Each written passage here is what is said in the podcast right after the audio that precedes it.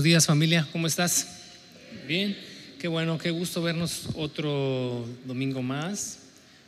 ¿Qué te parece si oramos y damos gracias a Dios en esta mañana por la palabra que ha de depositar en nuestro corazón y que cada uno de nosotros estemos en la mejor disposición de escuchar, de atender y de responder?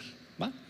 Te damos muchas gracias, Padre, este día por tu misericordia, por tu amor, por tu gracia, Señor no hay manera de poder corresponder en la, en la medida que, que debiéramos todo lo que has depositado en nosotros, todos tus favores, todas tus misericordias, Señor, cómo se han extendido, cómo han tocado nuestro corazón, cómo han llegado a nuestra vida. Bendito y alabado sea tu nombre, Señor, por todo ello. Que el día de hoy, Señor, en esta nueva serie que estamos por comenzar y con la que vamos a concluir este, este año, que traigas edificación a nuestra vida, a nuestro corazón, que vivifiques nuestro espíritu y nuestra alma. Abre nuestro entendimiento esta mañana a tu palabra, Señor. Te lo pedimos en el nombre de Cristo Jesús. Amén. Te voy a presentar brevemente la, la serie que hoy arrancamos, es precisamente la serie de Sansón. Y esta serie o esta miniserie se titula Entre la fuerza y la debilidad. Y es una historia de contrastes, la historia de Sansón es una historia de, pues de agridulces. Es una historia de situaciones en las que el Espíritu de Dios se manifestó de formas tan increíbles en la vida de este hombre, al que Dios dotó de una fuerza sobrenatural con un propósito y un objetivo. Pero no solamente eso, sino también que la historia de Sansón está llena de principio a fin de la exhibición de la debilidad humana y cómo estas dos cosas eh, transitan de la mano y representan de alguna manera nuestra experiencia. Porque en tu vida y en mi vida ciertamente el Espíritu de Dios hace con nosotros y a través de nosotros cosas sobrenaturales, como lo vimos en la serie que recién terminamos de Gedeón. Pero no deja de, de cohabitar todo este poder y esta maravillosa gracia de Dios en personas como tú y como yo, rodeadas de tanta debilidad. Así que eh, definitivamente la historia de Sansón en, estas, en estos tres domingos con los que ya vamos a cerrar el año, en estas tres etapas, nos representan a cada uno, a cada uno de nosotros. Es una historia muy interesante y es una historia muy particular la historia de, hoy se desarrolla en el libro de los jueces, acompáñame en tu Biblia, capítulo 13 del libro de los jueces. Estuvimos considerando seis capítulos atrás la historia de Gedeón y como te mencionamos en su momento, Gedeón fue uno de los doce o algunos suponen o piensan fueron 14 los jueces que gobernaron a Israel antes de la monarquía, antes de que se instaurara la monarquía de lo que hemos hablado en el libro de Samuel. Dios gobernó a través de jueces. Dios liberó a su pueblo a través de jueces. Cuando estos jueces gobernaban, cuando Dios a través de ellos daba las victorias, pues el pueblo se alineaba, el pueblo buscaba a Dios, el pueblo volvía su corazón a Dios. Morían estos jueces ¿Y qué crees? El pueblo volvía otra vez a lo mismo. De alguna manera, estos hacían la función de mantener viva la llama del Espíritu en el corazón del pueblo. Pero llama la atención nuestra naturaleza humana. Si no hay alguien que nos esté empujando, si no hay alguien que nos esté animando, si no hay alguien que nos esté exhortando, y ese alguien puede ser el mismo Espíritu de Dios que no esté ahí detrás de nosotros, eh, nuestra naturaleza humana vuelve siempre a lo mismo. Esta semana alguien me dijo y cuando me lo dijo le dije, ¿sabes qué? Esta te la voy a comprar. Eh, de esas frases que se quedan, porque me dijo, antes se perseguían a los cristianos porque se congregaban. Dice, ahora hay que perseguirlos para que se congreguen. Y le dije, pues aquí en Semilla no pasa eso, ¿no? ¿O sí? Pero nuestra naturaleza humana así es. Tantito Dios nos afloja la cuerda y volvemos a lo mismo. Y es la historia de la humanidad de principio a fin. Y el libro de los jueces relata todo esto con claridad. Y entonces entre Gedeón, que fue el quinto o sexto juez, nos saltamos hasta Sansón, que es el doceavo o treceavo juez, el penúltimo de los jueces, porque el último de los jueces fue Samuel, y es el último que se relata aquí en el libro de los jueces. Si no, obviamente no estudiamos el libro de los jueces completo porque estamos abriendo miniseries, pero la historia de Sansón de verdad es increíble. Entre Gedeón y, y Sansón hay aproximadamente 100 años. Y este ciclo del que te hablo, de una espiritualidad sana a una casi muerte espiritual, se repite y se repite, este ciclo se repite hasta que llegamos a Sansón. Y ahí en el capítulo 13 comienza la historia precisamente de esa manera, porque el pueblo otra vez se había alejado de Dios, otra vez habían dado la espalda al Señor y el Señor ahora los había entregado a los filisteos. En el caso de Gedeón, el Señor los entregó a los madianitas de esa generación. A esta generación se la entregó a los filisteos y los filisteos les oprimieron por 40 años. Y entonces en este, en este escenario y en este cuadro eh, histórico, otra vez el pueblo vuelve a buscar a Dios, el pueblo vuelve a clamar a Dios y Dios en su misericordia y en su gracia vuelve a responder. Es de llamar la atención, sí, estos ciclos en tu vida y en mi vida, en la vida de cualquier creyente a lo largo de la historia, ¿no? De sub y bajas. Pero a mí cada vez me sorprende más el, digo, Dios, ¿cómo es posible que subamos y bajamos, subamos y bajamos, vamos y venimos, estamos bien, estamos mal, te amamos, te despreciamos?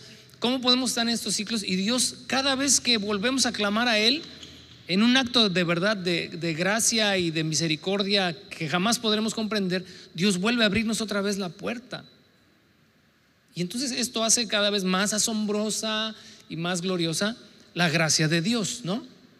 La paciencia de Dios. Si tú haces un recuento en tu vida, seguramente has tenido o has vivido mucho de esto. Y vuelves a comprobar una y otra y otra vez que Dios es bueno. Que Dios es bueno y que para siempre es su misericordia. Lo importante de esto creo que será nunca abusar de ello. Jamás suponer que pues puedo ir y regresar. Al cabo Dios es bueno. El pastor dijo que Dios es bueno y que para siempre su misericordia, pues comamos y bebamos que mañana moriremos. Jamás, jamás permitamos una actitud deliberada de nuestra parte hacia el Señor en este sentido. Y entonces ahí en, en jueces capítulo 13 se abre, se abre esta historia y vamos a considerar todo el capítulo 13, pero nos vamos a centrar en los primeros cinco versículos, porque en esos primeros cinco versículos yo quisiera que el día de hoy, la primera parte de esta nuestra serie, Sansón, entre la fuerza y la debilidad, esta primera parte es la gracia en la elección. Vamos a dividir las tres enseñanzas en este sentido. La primera es gracia en la elección. La segunda, que será 14 y 15, capítulos 14 y 15, será gracia en la debilidad. Porque veremos a Sansón en un carácter tan débil, tan, tan vulnerable, tan frágil, tan carnal como tú y como yo. Pero la historia es increíble porque en la semana 3, en la tercera parte, el tercer episodio de esta serie, es la gracia en la oportunidad. Por eso la historia de Sansón es una historia increíble. Gracia en la elección, gracia en la debilidad, gracia en la oportunidad. ¿Lo puedes repetir conmigo? La de hoy es gracia en la elección. La segunda, que es la próxima semana, gracia en la debilidad. Y la tercera, dentro de 15 días, gracia en la oportunidad. Todos nos vamos a identificar con esta historia. Gracia en la elección. Porque lo que hoy vamos a considerar, los versos 1 al 23, hablaremos de Sansón o de lo que Sansón será o de lo que Dios está determinando para él. Pero Sansón no ha nacido, Sansón nace, digo, en, en nuestro relato cronológico, Sansón nace la próxima semana. Hoy vamos a ver las cosas que pasaron antes de que Sansón naciera. Sansón no había hecho nada bueno y nada malo. Sansón no había sido calificado para la obra porque no había nacido, no había sido cualificado porque no había hecho absolutamente nada que mereciera que se le etiquetara como una persona digna del llamado al que Dios le estaba hablando. La historia de la elección en cuanto a la soberanía de Dios para con nosotros no tiene que ver con lo que tú haces o has dejado de hacer. Tiene que ver con el hecho de que Dios en su sabiduría, en su amor, en su gracia, pero en su soberanía, elige. Este tema en el cual no me voy a, no nos vamos hoy a introducir así como que de, de fondo, siempre ha sido un tema espinoso. Cada vez que los teólogos quieren discutir algo, el tema de la elección es el mejor tema para entrar en discusión. Porque en el tema de la soberanía de Dios en cuanto a la elección, pues hay dos grandes este, posturas. Una es Dios elige porque Él es soberano y pues no tiene eh, obligación de dar razón de por qué o en base a qué lo hace. Y la otra postura dice, hey, no, si Dios elige es por algo, porque algo bueno, aunque sea anticipadamente y en, el, en, la eternidad pasada, algo bueno vio nosotros y por eso nos elige. Y entonces esas dos posturas se han vuelto el gran pleito los últimos dos mil años. Pero no vamos a entrar hoy en ningún tipo de discusión, simplemente hablaremos de la elección como un acto de la soberanía divina en la cual efectivamente Dios no da razón a nadie y a ninguno de por qué lo hace, pero lo que sí nos dice es para qué lo hace. Nunca cuando hablemos de la elección soberana de Dios, cuando tú te preguntes, Dios, pero ¿por qué me elegiste a mí? ¿Por qué no elegiste al de enfrente, al de atrás, al de al lado? Parece que también son, es más, son mejores personas que yo. Jamás trates de encontrar una respuesta en cuanto, ah, yo creo que lo que Dios vio en mí Olvídate, eso jamás pase por tu mente. Porque cuando Dios nos eligió, ni siquiera habíamos nacido. Cuando Dios escribió tu nombre en el libro de la vida, no fue el día que levantaste la mano y dijiste yo acepto a Cristo como mi Señor y Salvador. Dice la escritura, el libro de Apocalipsis, que nuestros nombres están escritos en el libro de la vida desde antes de la fundación del mundo. ¿Y cómo te explico eso? Pues no, no te lo puedo explicar. Nadie te lo puede explicar. Porque es un acto soberano. Es algo que solamente Dios puede hacer. Porque es Dios. Y antes de arrancar, ya sé que ya abriste tu Biblia en, en, jueces capítulo 13, ponle ahí el dedito, la marca, el separador, el chicle y acompáñame a Romanos. Capítulo 9 va a ser nuestro punto de partida para poder comprender la historia de Sansón, que representa tu historia y la mía, es necesario tener al menos una idea, eh, si no profunda, si clara, de qué es la elección de Dios, en qué consiste la elección de Dios. Y el tema de hoy es que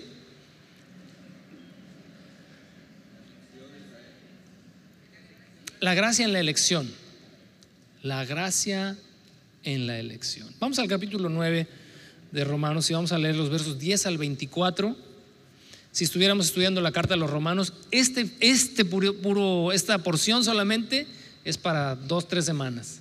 Pero lo vamos a revisar ahorita en cinco minutos. Romanos capítulo 9, verso 10 dice así, ese hijo fue nuestro antepasado Isaac. Cuando se casó con Rebeca, ella dio a luz mellizos. Sin embargo, antes de que nacieran, observa todo esto, ¿eh? Antes de que pudieran hacer algo bueno o malo, ella recibió un mensaje de Dios. Este mensaje demuestra que Dios elige a la gente según sus propósitos. Él llama a las personas, pero no según las buenas o malas acciones que hayan hecho. Se le dijo, tu hijo mayor servirá a tu hijo menor. Como dicen las escrituras, amé a Jacob, pero rechacé a Esaú. Verso 14. ¿Estamos diciendo entonces que Dios fue injusto? Por supuesto que no. Pues Dios le dijo a Moisés, tendré misericordia de quien yo quiera y mostraré compasión con quien yo quiera. Por lo tanto, verso 16, es Dios quien decide tener misericordia. No depende de nuestro deseo ni de nuestro esfuerzo. Pues las escrituras cuentan que Dios le dijo al faraón, te he designado con el propósito específico de exhibir mi poder en ti y dar a conocer mi fama por toda la tierra. Así que como ven, Dios decide tener misericordia de algunos y también decide endurecer el corazón de otros para que se nieguen a escuchar.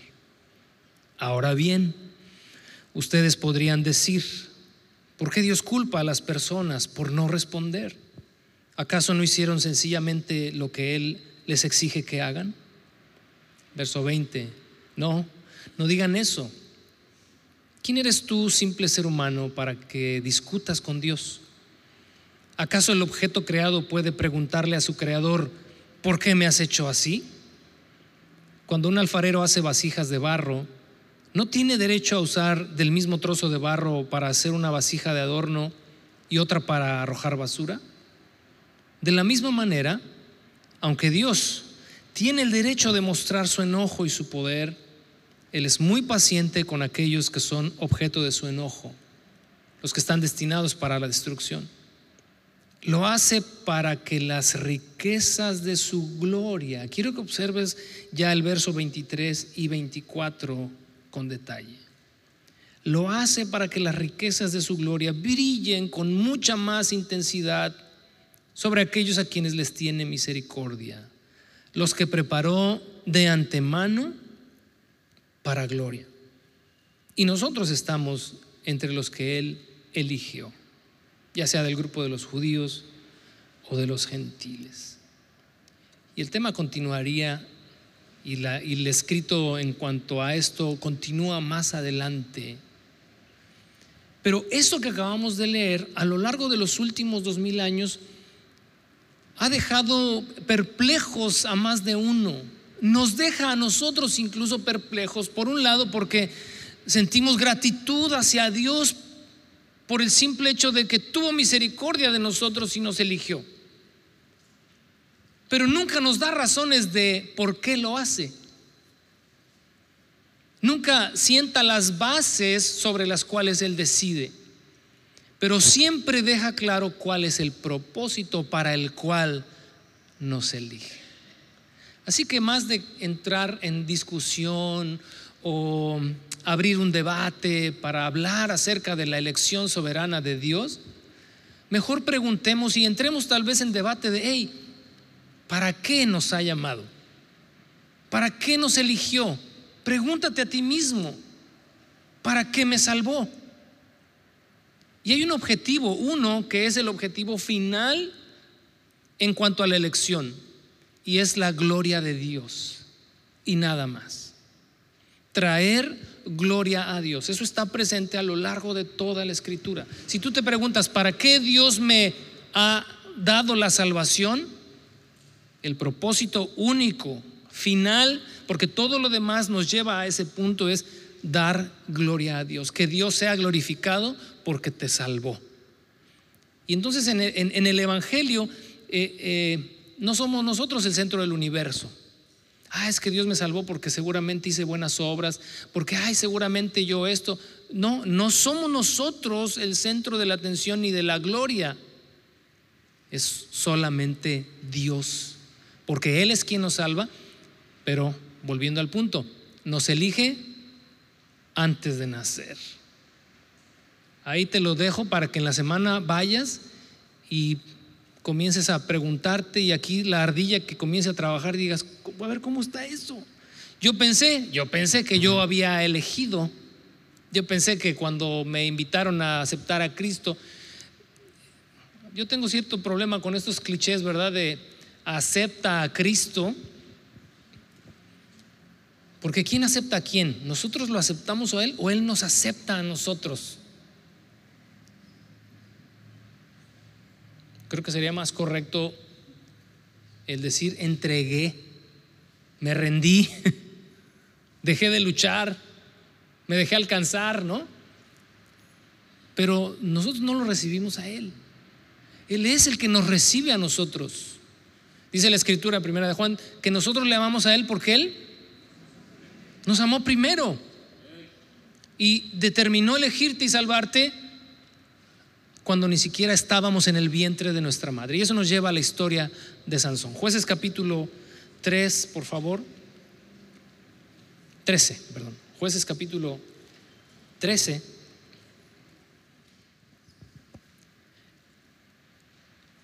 Vamos a revisar cuatro puntos en este capítulo. Y entendiendo esto, que no es por qué, sino para qué, y que todo en nuestra vida tiene un propósito. Si Dios determinó alcanzarte, si escribió tu nombre en su libro antes de que nacieras, si había ya trazado un plan de salvación para tu vida aun cuando ni siquiera habías nacido, eso implica una cosa, que todo en tu vida tiene un propósito. ¿Estás de acuerdo? Es, es como que lógico, ¿verdad? Es natural. Si antes de que tú nacieras Dios determinó salvarte, entonces desde el momento que fuiste concebido, todo en tu vida tiene un propósito. Ay, pero es que yo no conocí a mi papá. Fui el resultado de una violación. Mi vida no tiene sentido y propósito. Estás equivocado o equivocada. Ay, es que a mí no me planearon. Yo fui el pilón o fui el resultado de una noche de copas, ¿no? Mi vida no tiene sentido y propósito. No, sí tiene sentido y propósito porque todo eso, si Dios te eligió antes de la fundación del mundo, significa que todo en tu vida tiene un propósito. Es que no, deja de eso. Yo ni siquiera supe quién fueron mis padres porque a mí me dejaron en el bote de la basura. Aún eso aún eso tiene un propósito en tu vida. Si Dios hoy te ha abierto los ojos a su salvación, debes entender que, que, Dios puso sus ojos en ti no porque te vio en el bote de la basura o no porque te vio la semana pasada sumido en tu miseria y tuvo misericordia de ti la semana pasada. Te amó desde antes de que nacieras. Y entonces yo te animo y te invito a que lo que leímos ahí en Romanos 9 lo leas una y otra y otra y otra vez para que entiendas lo que pasó con Jacob y Esaú. Dice la escritura lo que acabamos de leer, no habían hecho ni bueno ni malo. Jacob no había elegido absolutamente nada, no existía. Y dice que Dios lo amó. ¿Y cómo te explicas eso? La soberanía de Dios, la omnisciencia de Dios, el poder de Dios, la gracia de Dios, el amor de Dios, actuando en aquellos en los que ni siquiera han sido concebidos. Por eso todo en nuestra vida tiene un propósito. Punto número uno, propósito en la esterilidad. Y obviamente vamos a hablar de los padres de Sansón, verso 1 al 3. ¿Qué dice? Una vez más los israelitas hicieron lo malo a los ojos del Señor. Así que el Señor los entregó en manos de los filisteos, quienes los oprimieron durante 40 años. En esos días vivía en la ciudad de Sora un hombre llamado Manoa, de la tribu de Dan. Su esposa no podía quedar embarazada y no tenía hijos. Entonces el ángel del Señor se le apareció a la esposa de Manoa y le dijo, aunque no has podido tener hijos, pronto quedarás embarazada y darás a luz un hijo varón. Me llama la atención que los dos últimos jueces de Israel, Sansón y Samuel, tengan un contexto muy similar para quienes están en Semillas en Casa, la lección número uno del primer libro de Samuel, que fue ya desde el año recién, el año pasado, principios del año pasado, cuando comenzamos el segundo, el primer libro de Samuel, y vimos la historia del nacimiento de Samuel y el contexto, ¿verdad? De, su madre también que no podía tener hijos, Penina, como Ana, perdón, este, como Dios la llevó de alguna manera a un punto de quiebre para que esta mujer después de ese quebrantamiento dijera, bueno, si tú me das un hijo varón, yo te lo voy a entregar a ti y lo voy a dedicar a ti todos los días de su vida. Y entonces Dios le hace, ahí quería llegar. A ese punto te quería llevar. Porque los propósitos y los planes de Dios para la vida espiritual de Israel en ese momento tenían la necesidad de un hombre que fuera aquel que avivara la vida espiritual del pueblo. Y Samuel cumpliría esa función, pero pero Samuel no puede ser llamado, igual que Sansón, no puede ser llamado en su adolescencia, en su juventud, Dios traza planes así, eternos. No, no, no traza esos planes así como que se los va sacando de la manga de, ¿y ahora qué hago aquí con mi hermanito, verdad? Este, a ver, alguien vaya y resuélvame este asunto porque no, no sé cómo resolverlo. Creemos que Dios es todo, sabiduría también. Y entonces el nacimiento de Sansón y el nacimiento de Samuel están en un contexto muy similar mujeres estériles, mujeres que no pueden tener hijos. Y en el caso de esta mujer, esposa de Manoa, había vivido eh, esta etapa, ¿verdad?, de infertilidad. Y pudiéramos aquí hacer mil suposiciones de, las implicaciones sociales, eh, personales, psicológicas para esta mujer de no poder tener hijos en una cultura como esa, en donde tener hijos, ¿verdad? No era solamente, hay algo bonito que puedas tener tu familia. Tenía implicaciones sociales muy fuertes. Se suponían eh, que las mujeres estériles estaban bajo maldición, etcétera, etcétera. Pero es, es, interesante que en este momento quien se aparece ahí, y hablamos también de esto el año pasado en nuestra serie de Jesús, el mismo Hijo de Dios se presenta ahí, el ángel del Señor se presenta y le dice, pues ya sé que no has podido tener hijos, pero vas a tener un hijo, vas a quedar embarazada y vas a tener un hijo varón. Esto, esta visitación y esta eh, manifestación del Hijo de Dios a esta mujer no es simplemente, ah, he escuchado tu ruego eh, o tu súplica y he visto tu dolor, tu aflicción y bueno, ándale, te voy a conceder un hijo. Y bueno, ya de paso, Vamos a aprovechar y vamos a hacer algo con Él o a través de Él. En absoluto. Es una esterilidad con propósito. Cuando, cuando leía yo esto y reflexionaba en esto, ¿cómo me hizo pensar en las circunstancias que nos trajeron a Cristo? Porque en este punto, esterilidad con propósito, hay un objetivo y hay un propósito, el nuevo nacimiento. Para que tú y yo hayamos llegado al punto de nacer de nuevo, tuvieron que pasar muchas cosas antes de eso.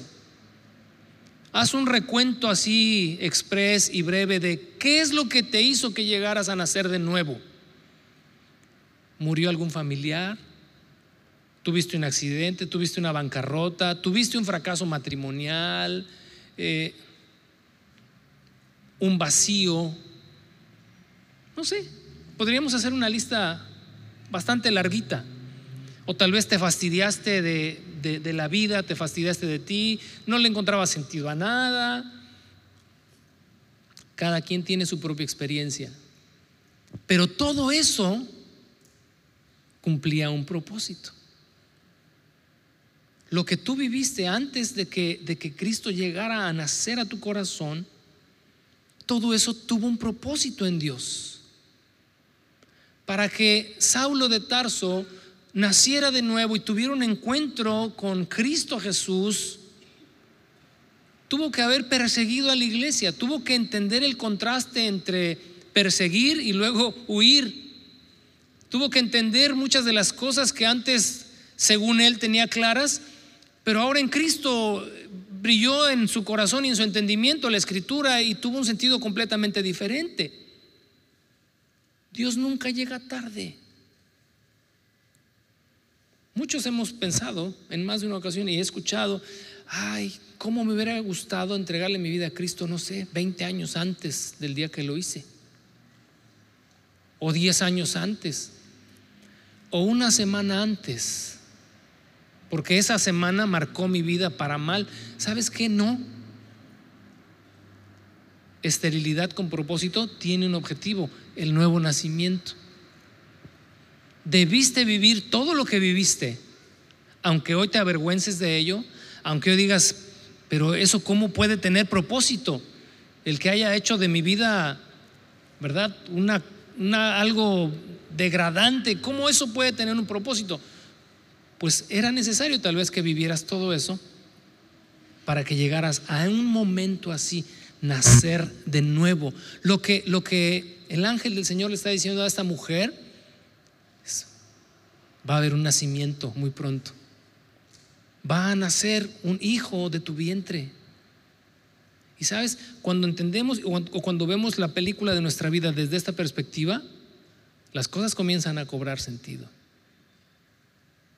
Y entonces le decimos, Señor, pues gracias, gracias porque aún ahí en esa etapa de mi vida, que tal vez fue la que me llevó para rendirme a ti, ahí, tú estabas cuidando de mí. Yo en una ocasión te mencioné esto, ¿no? Desde la perspectiva de Dios, las ovejas siempre son ovejas, aun cuando ni siquiera sepan que son ovejas. Hoy, en nuestra ciudad y en nuestro mundo, hay muchas ovejas descarriadas, pero son ovejas.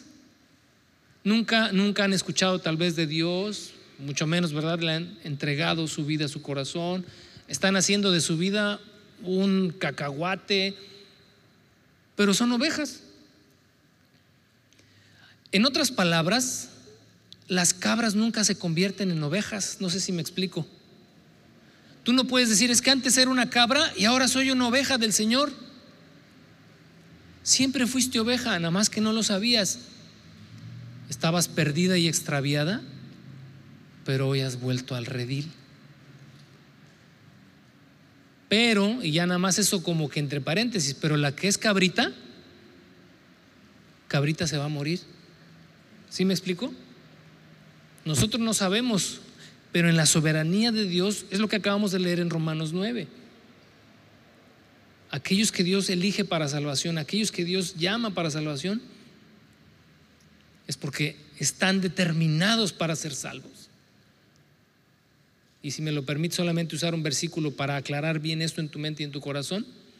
Cuando Jesús oró por sus discípulos, le dijo, de los que tú me diste, hablando de los doce apóstoles, dice, no perdí ninguno, porque con eso vamos a concluir hoy. De los que tú me diste no perdí ninguno, sino el que nació perdido, hablando de Judas. En otras palabras, Judas no se extravió o se perdió en algún momento. Ese hombre siempre estuvo perdido y extraviado. ¿Participó? Sí. ¿Escuchó? Sí. ¿Se alimentó de Cristo espiritualmente? Sí. Pero fue una cabrita que siempre fue cabrita. Nada más que se vistió con piel de oveja por un tiempo. ¿Nos va quedando claro?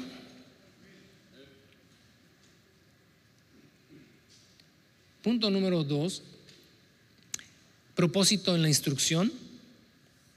Y el propósito en la instrucción tiene un objetivo también, que es la santidad. Porque no es nada más nacer de nuevo. El nuevo nacimiento es, como tenemos aquí en nuestro curso, el primer paso. El nuevo nacimiento es el primer paso. Nacemos de nuevo, pero esto conlleva, nos lleva a algo más. Esto nos lleva a un propósito también en Dios y es la santidad. Porque así como el hijo pródigo regresó todo harapiento, mugroso, maloliente, desnutrido, así llegamos cada uno de nosotros a Cristo. Nacemos de nuevo, pero es necesario que seamos revestidos de la santidad de Dios en la práctica y que vayamos dedicando cada día más y más nuestra vida al Señor. Si tú ya naciste de nuevo, Bueno, has dado el primer paso, el primero de varios pasos. El segundo paso o el segundo propósito de Dios en nuestras vidas es la santificación. Y ahí entonces es donde viene la instrucción. Vamos a leer el verso 4 y la primera parte del 5. Dice, así que le dije, eh, le dijo el ángel del Señor a la mujer, ten cuidado, no debes beber vino ni ninguna otra bebida alcohólica, ni comer ninguno de los alimentos prohibidos. Quedarás embarazada y darás a luz un hijo a quien jamás se le debe cortar el cabello, pues él será consagrado a Dios como nazareo desde su nacimiento. ¿Qué es lo que el ángel del Señor le está diciendo a la mujer o le está dando a la mujer? Son instrucciones. Te estoy diciendo, pues ya te dije que va a nacer un hijo, pero junto con ello vienen algunas instrucciones, algunos pasos que debes seguir, mujer. Y es no vas a participar de ningún eh, producto derivado de la vid. ¿Por qué? Porque cuando tu hijo nazca, Dice, no le vas a cortar jamás el cabello porque hará un voto nazario todos los días de su vida. Y es muy similar al caso de Samuel. Ahora, ¿qué es el voto nazario? Quisiera hacer primero la diferencia entre nazario y nazareno. Equivocadamente algunos han supuesto que Jesús el nazareno es porque había hecho un voto nazario.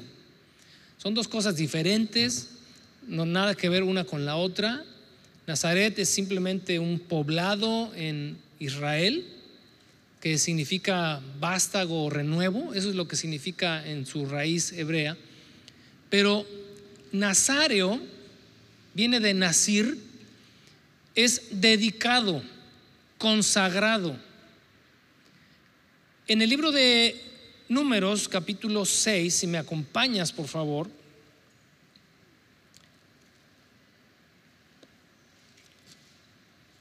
Números capítulo 6. Vamos a leer verso 1 al 8. Y nos da los pormenores y los detalles generales de los llamados votos nazarios, votos voluntarios. Esto en particular no era impuesto, era algo que se esperaba de hombre o mujer, de una forma espontánea, voluntaria, y donde la persona determinaba el tiempo que quería hacer un voto a Dios. Dice el verso 1. Entonces el Señor le dijo a Moisés, da al pueblo de Israel las siguientes instrucciones. Si alguien del pueblo, sea hombre o mujer, hace el voto especial de Nazareo, consagrándose al Señor de manera especial, dejará el vino y otras bebidas alcohólicas no usará vinagre hecho de vino ni de otras bebidas alcohólicas. No beberá jugo de uva fresca ni comerá uvas o pasas. Mientras esté obligado por su voto de Nazario, no se le permite comer o beber productos derivados de la vid, incluidas las semillas y la cáscara de la uva.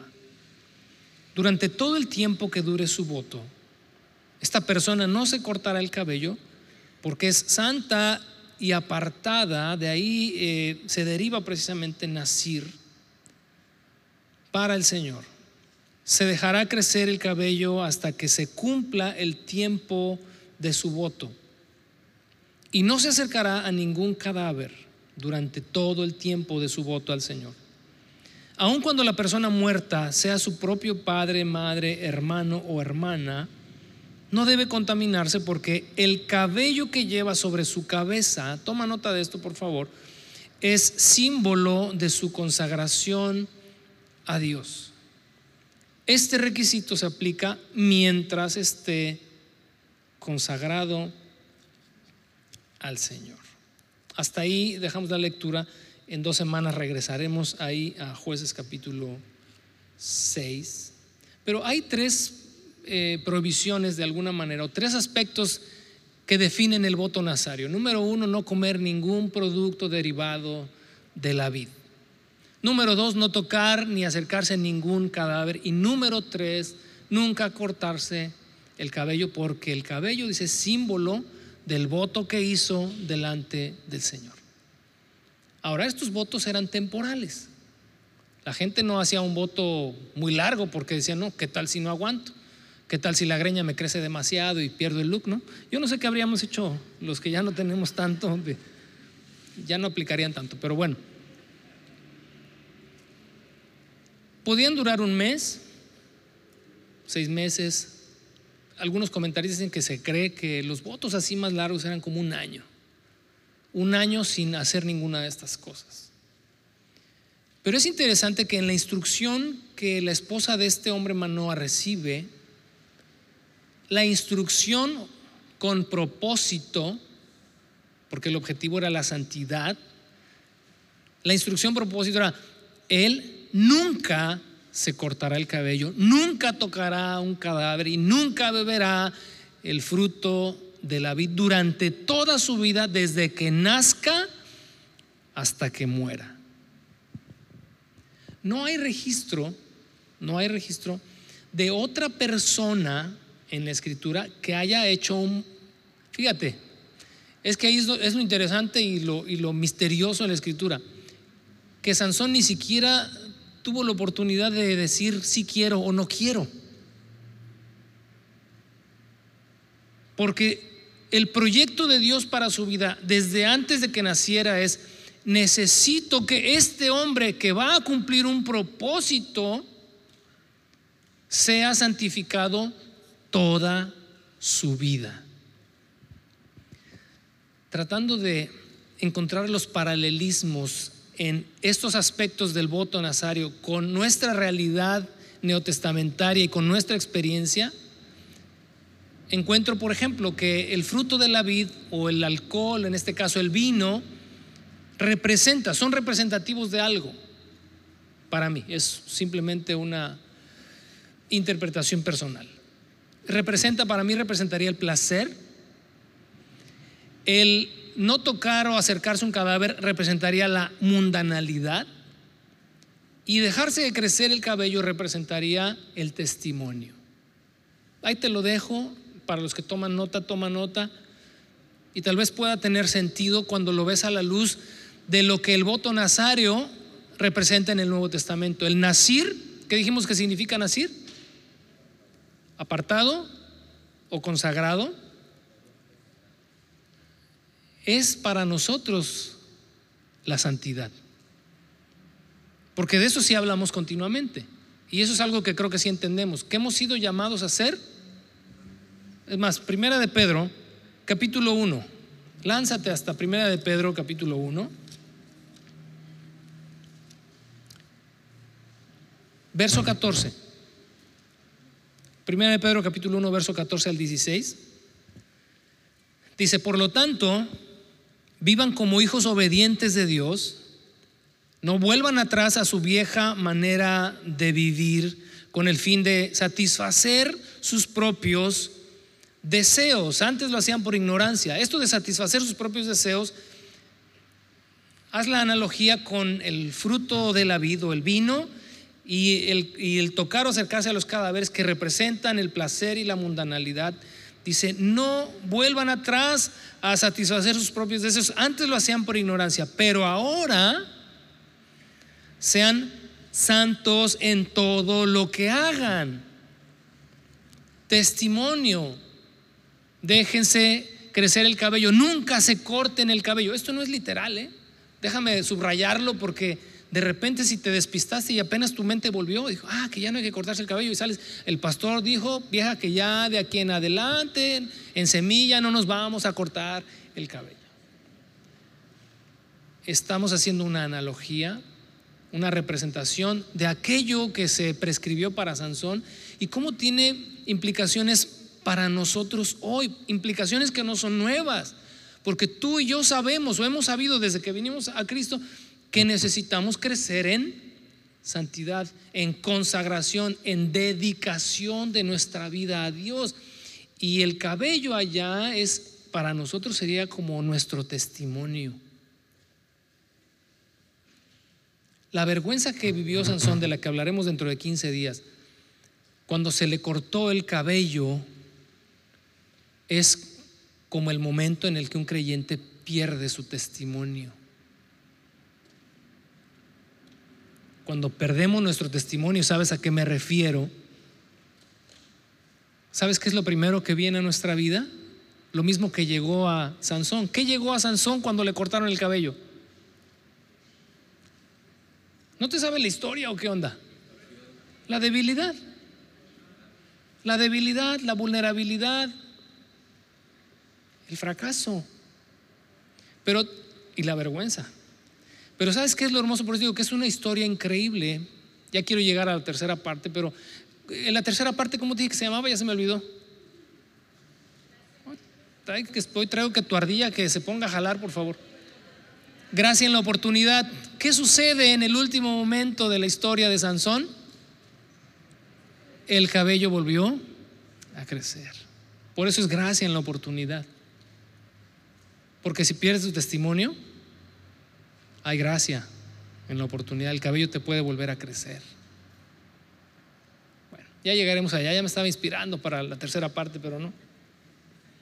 Y entonces regresando aquí a Primera de Pedro, pero ahora dice, sean santos en todo lo que hagan, tal como Dios, y fíjate, quien los eligió es santo, pues las escrituras dicen, sean santos porque yo soy santo.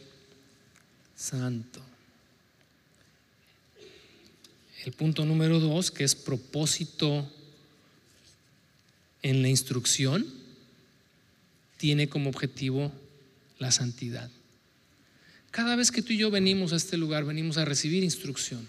Cada vez que te reúnes en un grupo en casa, recibes instrucción. Si estás tomando tu curso de primeros pasos, estás recibiendo instrucción. Si estás en segunda milla, recibes instrucción. ¿Cuál es el objetivo? ¿Cuál es el propósito? Que crezcas en santidad, que te consagres a Dios. Ese es el propósito de recibir la instrucción.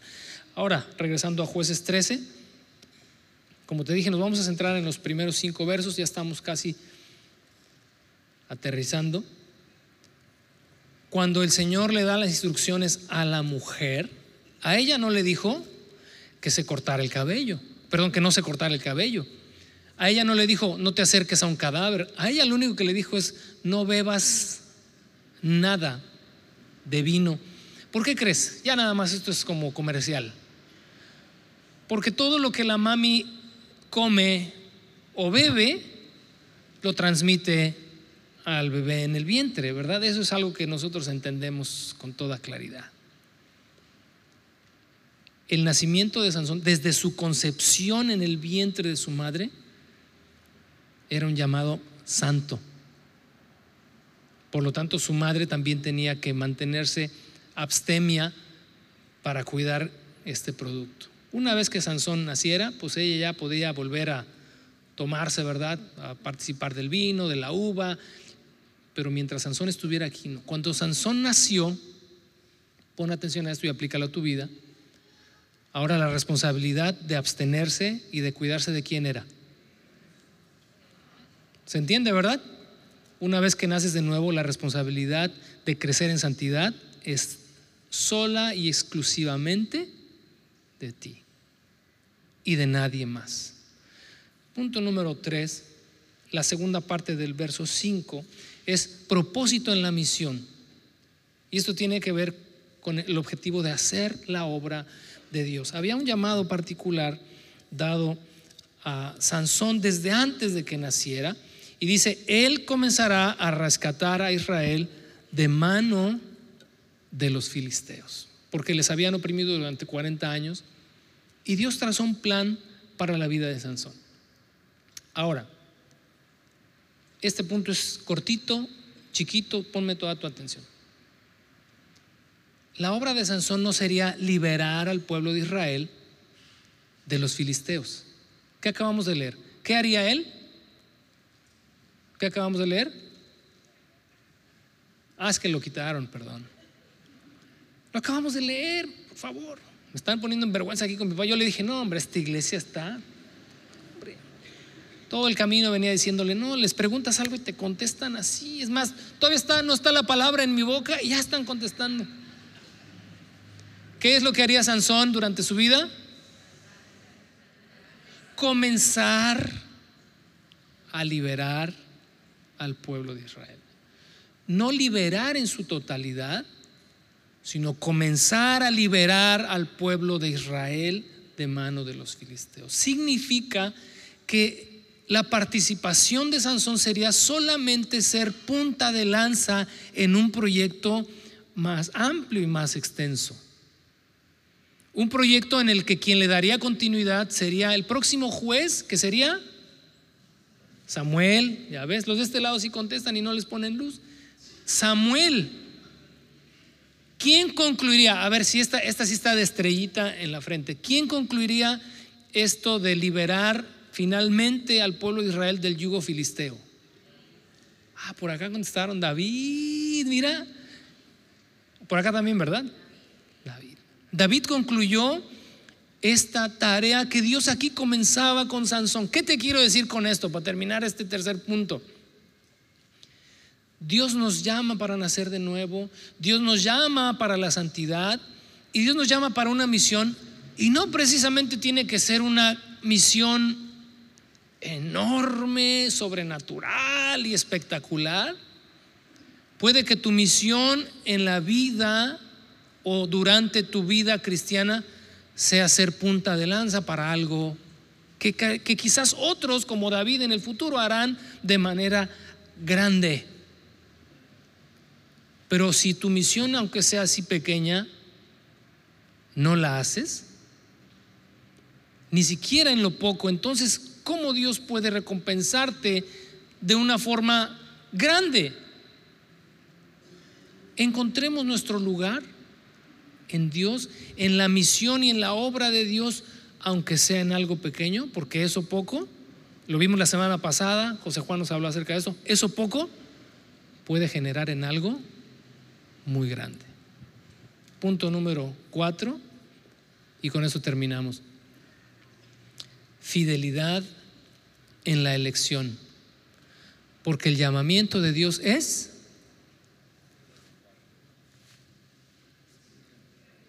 irrevocable. Ya ni porque te lo ponen ahí, mano. Es como si vas a la escuela y te ponen las respuestas ahí, ni así.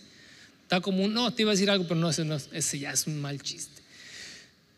El llamamiento de Dios es irrevocable. Si Dios te eligió para salvación antes de que nacieras, ¿tú crees que te va a dejar a medio camino? ¿Tú crees que porque de plano nomás no te amanece y, y eres lento para agarrar la onda y eres tarde en responderle a Dios, ¿tú crees que por eso Dios va a fallar a su promesa de ser fiel a lo que planeó para ti? Jamás. ¿Tendrás tus fracasos? Hablaremos de eso la próxima semana. Gracia en la debilidad. Pero de que Dios cumplirá su propósito en ti, lo va a cumplir. Bendito Dios, ¿verdad? Bendito Dios, que no depende de nosotros, lo leímos en Romanos 9, no depende del que quiere ni del que corre, sino de Dios que tiene misericordia. Vamos a leer versos 6 al 23 de corridito. Porque yo quiero que observes ahí, y con eso ya vamos a terminar, quiero que observes ahí la fidelidad de Dios en la elección de Sansón. Y que puedas ver en todo esto la fidelidad de Dios en tu elección, en tu llamado, en traerte por su gracia a sus pies. Dios cumplirá su palabra porque Dios es fiel. Verso 6 en adelante dice, la mujer corrió a decirle a su esposo, se me apareció un hombre de Dios, tenía el aspecto de uno de los ángeles de Dios, daba miedo verlo. No le pregunté de dónde era y no me dijo su nombre, pero me dijo, quedarás embarazada y darás a luz un hijo. No debes beber vino ni ninguna otra bebida alcohólica, ni comer ninguno de los alimentos prohibidos, pues tu hijo será consagrado a Dios como Nazario desde el día de su nacimiento hasta el día de su muerte. Entonces Manoa oró al Señor diciendo, Señor, te pido que el hombre de Dios vuelva a nosotros y nos dé más instrucciones acerca del tiempo que nacerá. Dios respondió a la oración de Manoa y el ángel de Dios se le apareció otra vez a la esposa mientras estaba sentada en el campo. Pero Manoa, su esposo, no estaba con ella, así que enseguida ella fue corriendo a contarle a su esposo, el hombre que se me apareció el otro día está aquí otra vez. Manoa regresó corriendo con su esposa y preguntó, ¿eres el hombre que le habló a mi esposa el otro día? Sí, contestó él, soy yo. Entonces Manoa le preguntó, cuando tus palabras se hagan realidad, ¿qué reglas deben gobernar la vida y el trabajo del muchacho? El ángel del Señor le contestó, asegúrate de que tu esposa siga las instrucciones que le di. No debe comer uvas, ni pasas, ni beber vino u otra bebida alcohólica, ni comer ningún alimento prohibido. Déjame hacer una pausa porque la traigo aquí y la pregunta de Manoa es, ¿cuáles son las reglas para el muchacho? Y él le dijo, no, tú ocúpate de que tu mujer cumpla lo que a ella le dije que hiciera. En otras palabras, del muchacho, yo me encargo. Aplícalo también a tu propia vida y experiencia. Dice el verso 15, entonces Manoa le dijo al ángel del Señor, por favor quédate aquí hasta que preparemos un cabrito para que comas. Me quedaré, le contestó el ángel del Señor, pero no comeré nada. En cambio, puedes preparar una ofrenda quemada como sacrificio al Señor. Manoa no se daba cuenta de que era el ángel del Señor. Entonces Manoa le preguntó al ángel del Señor, ¿cómo te llamas? Pues queremos honrarte cuando todo esto se haga realidad. ¿Para qué preguntas mi nombre? contestó el ángel del Señor. Es demasiado maravilloso para que tú lo comprendas. Después Manoa tomó un cabrito y una ofrenda de grano y ofreció todo sobre una piedra como sacrificio al Señor. Y mientras Manoa y su esposa observaban, el Señor hizo algo asombroso. Cuando las llamas del altar se elevaron hacia el cielo, el ángel del Señor ascendió en medio del fuego. Al verlo, Manoa y su esposa se postraron rostro en tierra. El ángel no volvió a aparecerse a Manoa y a su esposa. Entonces Manoa finalmente se dio cuenta de que era el ángel del Señor y le dijo a su esposa, seguramente moriremos porque hemos visto a Dios. Pero su esposa le dijo, si el Señor hubiera querido matarnos, no habría aceptado nuestra ofrenda quemada ni nuestra ofrenda de grano. No se nos hubiera aparecido ni habría dicho algo tan maravilloso ni hecho estos milagros. Toda esta manifestación del Hijo de Dios en ese momento tenía una finalidad. Que quedara establecido que es palabra de Dios lo que este hombre y esta mujer habían recibido y que Dios sería fiel en cumplir todas y cada una de sus palabras, tal cual sucedió. Dios ha trazado un plan para cada uno de nosotros. Yo no sé en qué etapa de tu vida estás, si ya naciste de nuevo, si todavía estás considerando entregar tu vida a Dios, o tal vez ya lo hiciste, pero no creces en santidad, todavía vives atado a la uva, ¿no? Todavía el placer, todavía la mundanalidad son tu ropaje, a pesar de que naciste de nuevo, a pesar de que entregaste tu vida a Cristo, a pesar de que estás aquí, o igual estás creciendo en santidad y necesitas reafirmar la fidelidad de Dios, de que todo en tu vida ha tenido y tiene y tendrá un propósito en Dios y que tu vida en Cristo también tiene sentido y de que lo que haces, por pequeño que sea, cumplirá un gran propósito en los planes de Dios. No sé en qué etapa de tu vida estás hoy, pero en la que te encuentres, reafirma reafirma tu fe, reafirma tu amor. Si no has nacido de nuevo, creo que entonces es más urgente para ti. Si no le has entregado tu vida a Cristo, creo que podría ser el mejor de los comienzos hoy. Te invito a que inclines tu rostro, a que oremos y que revises tu vida. Revises tu corazón,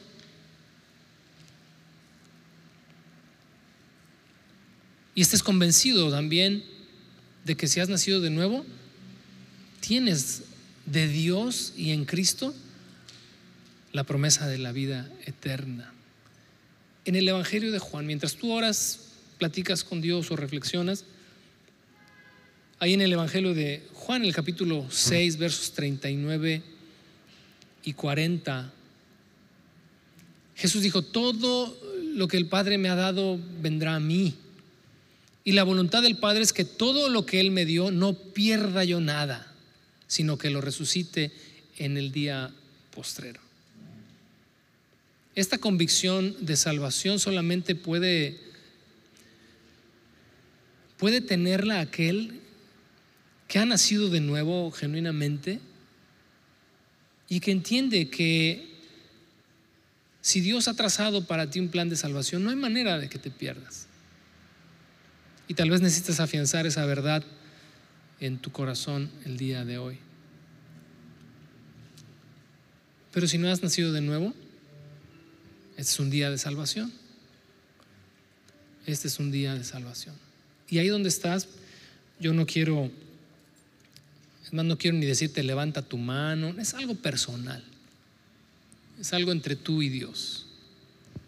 Yo no necesito ver tu mano, Dios no necesita ver tu mano, Dios necesita ver tu corazón. Y si hoy es un día para ti de salvación, porque Dios te esté hablando, te esté llamando, pues sabes que, bendito Dios, y si lo que te trajo a este lugar o a este momento han sido circunstancias muy desagradables, pues gracias a Dios por toda esa, nuestro primer punto, ¿no? Esterilidad con propósito porque ha cumplido un objetivo en Dios, traerte a sus pies.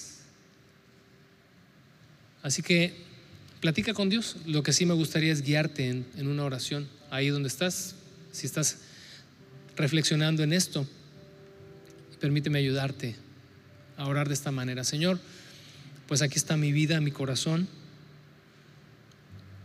No sé cómo llegué aquí, pero sé finalmente que estoy aquí y estoy escuchando tu voz hablando a mi vida, a mi corazón. Y definitivamente convencido estoy o convencida estoy de que te necesito. De que he vivido como he querido. Pero sé, por otro lado, que hoy me estás llamando, que hoy me estás invitando. Quiero creer que mi vida tiene un propósito. Creo que, quiero creer que, que me has elegido, no hoy, sino que me has estado persiguiendo por muchos años, porque trazaste un plan y un propósito para mi vida. Hoy te entrego mi corazón. Recíbeme en tu casa, acéptame en tu corazón también. Perdona mis pecados y dame la vida eterna. Y ayúdame a entender y a comprender todo lo que hoy escuché, a bajarlo de la mente a mi corazón. Tal vez no entiendo muchas cosas, pero te doy muchas gracias por hablarme, por invitarme. Gracias Señor Jesús. Y para todos aquellos que ya hemos nacido de nuevo, y que necesitamos crecer en santidad, este es un día de consagración. Examínate a ti mismo, considera cómo vives, cómo está tu cabello. ¿Vienes rapado hoy tal vez porque tu testimonio anda por los suelos? Bueno, me adelanto un poco y déjame decirte, el pelo puede volver a crecer. Puedes volver a restablecer, a recuperar tu testimonio. Dios es un Dios de oportunidades. Pero es necesario que crezcamos en santidad, que consagremos nuestra vida, que dediquemos nuestra vida al Señor. Vamos a ponernos de pie y si ese es tu caso, que yo quiero suponer que es el caso de la gran mayoría de los que estamos aquí, porque aunque estés viviendo en santidad, la santidad siempre crece, es, algo que nunca deja de crecer. Nunca deja de crecer. ¿Y qué te parece si dedicamos nuestra vida al Señor hoy? Consagramos a Él nuestra vida. De verdad, mira, antes de orar, si no estás dispuesto a hacerlo, mejor no digas nada. Te quiero ahorrar problemas. Porque dice la Escritura que si hacemos delante de Dios un compromiso, nos determinemos en cumplirlo. Pero dice, si no prometes y si no, si no determinas eso, mejor así. Mejor te diga, y luego déjame llevármelo, lo pienso, lo reflexiono. Creo que sería más honesto delante de Dios, ¿no? Pero yo sé que aquí hay más de uno que dice, no, yo sí, yo sí me quiero determinar a vivir en santidad. Quiero consagrar mi vida al Señor, porque realmente estoy determinado. O sea, ese es un proyecto de vida. Pues, pues vamos entrándole, ¿qué te parece? ¿Sí? Señor, aquí estamos también nosotros, que ya hemos nacido de nuevo, pero que queremos ser, como dice tu palabra en el libro de Proverbios, como la luz de la aurora que va en aumento hasta que el día es perfecto. Queremos seguir creciendo en santidad, Señor. Porque no es algo optativo, es algo que definitivamente no, es solamente para un hombre como lo fue Sansón. En Cristo este es un llamado para todos. Todos y cada uno de nosotros como creyentes hemos sido llamados a ser santos porque tú eres santo. A no volver atrás a los viejos placeres, a la carne, a la mundanalidad, sino proyectarnos adelante, Señor, a la santidad. A separarnos de aquello que contamina nuestro espíritu y nuestro corazón y que se demuestre a través de nuestras acciones que así como en aquellos que sean estos votos nazarios, al dejar crecer su cabello, era un símbolo de su consagración, de la misma manera nuestro testimonio hoy, Señor, sea un símbolo, una evidencia, una muestra externa de que hemos decidido, Señor, y determinado en nuestro corazón consagrarnos a ti.